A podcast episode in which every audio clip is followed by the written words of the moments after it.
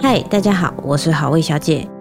等待广告过去，对你来说只要几秒，但弱势的等待却是没有期限的。联合劝募支持十六种以上弱势，一份捐款帮助百万人。现在点开下方的链接，让他们等待的希望可以到来。今天要带来特别篇第二卷第一话《复仇》。小五郎乘着小船前往北表岛，船长听闻小五郎是受了黑川先生的邀约，猜想应该与黑川家的老妖四郎有关。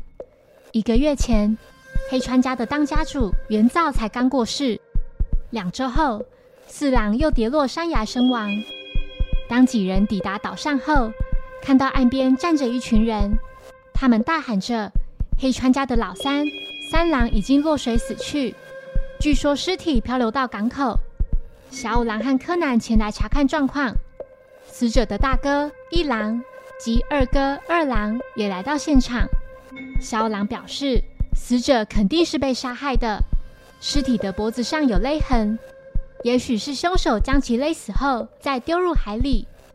柯南注意到死者的嘴里有一朵茶花。众人看到后惊讶不已。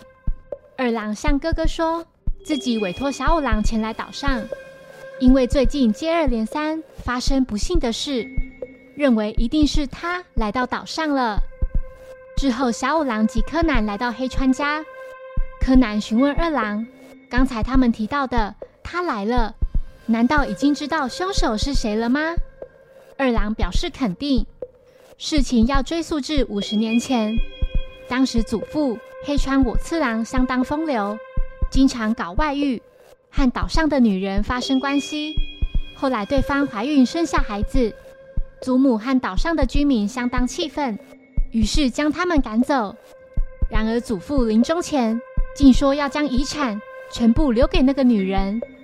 理应继承遗产的父亲在得知此事后，就冲到那名女子的家，放火烧了他们的房子。结果女人被烧死了，小孩则下落不明。当时警察制度尚不发达，也没有目击者，此事件就成了一桩悬案。有一次，父亲在喝醉时脱口说出了这段过往：那个女人在岛上的娘家种有漂亮的茶花，居民们都称他们为茶花家。在看到四郎死亡的时候，手上握着的茶花，才想到。也许是那个女人幸存的孩子来向黑川家复仇了。小五郎询问二郎是否知道对方的名字呢？二郎回复，他的名字好像叫陈赖浩志。小五郎感觉二郎似乎比较内向。二郎反驳说，其实是比较胆小，自小体弱多病，经常被兄弟们欺负，可以说是在恐惧中长大的。小五郎思考着。三郎最后一次被目击是在今天上午八点。要进出这座岛屿，只能依靠船只。柯南询问小船的船长：“船只出入的地方只有一个吗？”船长回复：“这座岛屿四处都是陡峭的悬崖，没有其他地方能停靠船只。这个月也没有外人搭船上岛。”柯南不解：“既然如此，凶手是如何上岸的呢？”岛上的居民决定组织队伍，出发前去追捕陈赖浩志。居民们来到山里，途中发现了使用木柴生火的痕迹。一郎认为，也许这里就是陈赖浩志的藏身处。此时的柯南待在黑川家，二郎请柯南暂时先一个人待着，他想到隔壁做些整理。不久后，小二郎在树林里发现不远处有个人影。正拿着十字弓朝一郎的方向准备攻击，虽然小五郎及时推开一郎，但十字弓箭还是射中了他，所幸并没有击中要害。回到黑川家后，二郎非常担心哥哥的伤势，柯南热心地协助去拿急救箱。二郎提到，急救箱在他工作的房间里。期间，柯南注意到窗户上的雾气不见了。刚才明明还雾茫茫的，在二郎帮哥哥上药不久后，哥哥就沉沉地睡着了。他请小二郎和柯南回房休息。今晚自己会留下照顾哥哥。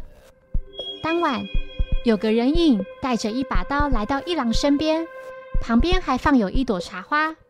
原来这个人就是二郎，他用手捂住一郎的嘴，并承认就是自己杀了三郎跟四郎。他要将黑川家据为己有，正巧可以利用陈赖浩志这个人，把所有一切都推到他身上，在三郎和四郎身上放茶花，大家就会认为是陈赖浩志前来复仇了。哥哥从小把自己欺负得不成人形，只有哥哥知道自己是父亲和别的女人所生的，也因为这样，联合弟弟们一起欺负自己。现在只要杀掉哥哥，再打发掉毛利侦探即可。陈赖浩志跳崖自杀什么的，那些当然是假的。正当二郎准备将刀子刺入一郎时，柯南及时出现。他用增强踢力球鞋将某样东西踢昏二郎，就是那扇窗户引起柯南怀疑。他知道二郎曾经离开过房间，伪装成陈赖浩志，并偷袭一郎。因为当时窗户没有关，所以雾气消散了。刚才二郎对一郎讲述的那些承认杀人的证词，全都被柯南录音了。山里的那些火堆痕迹也是二郎准备的。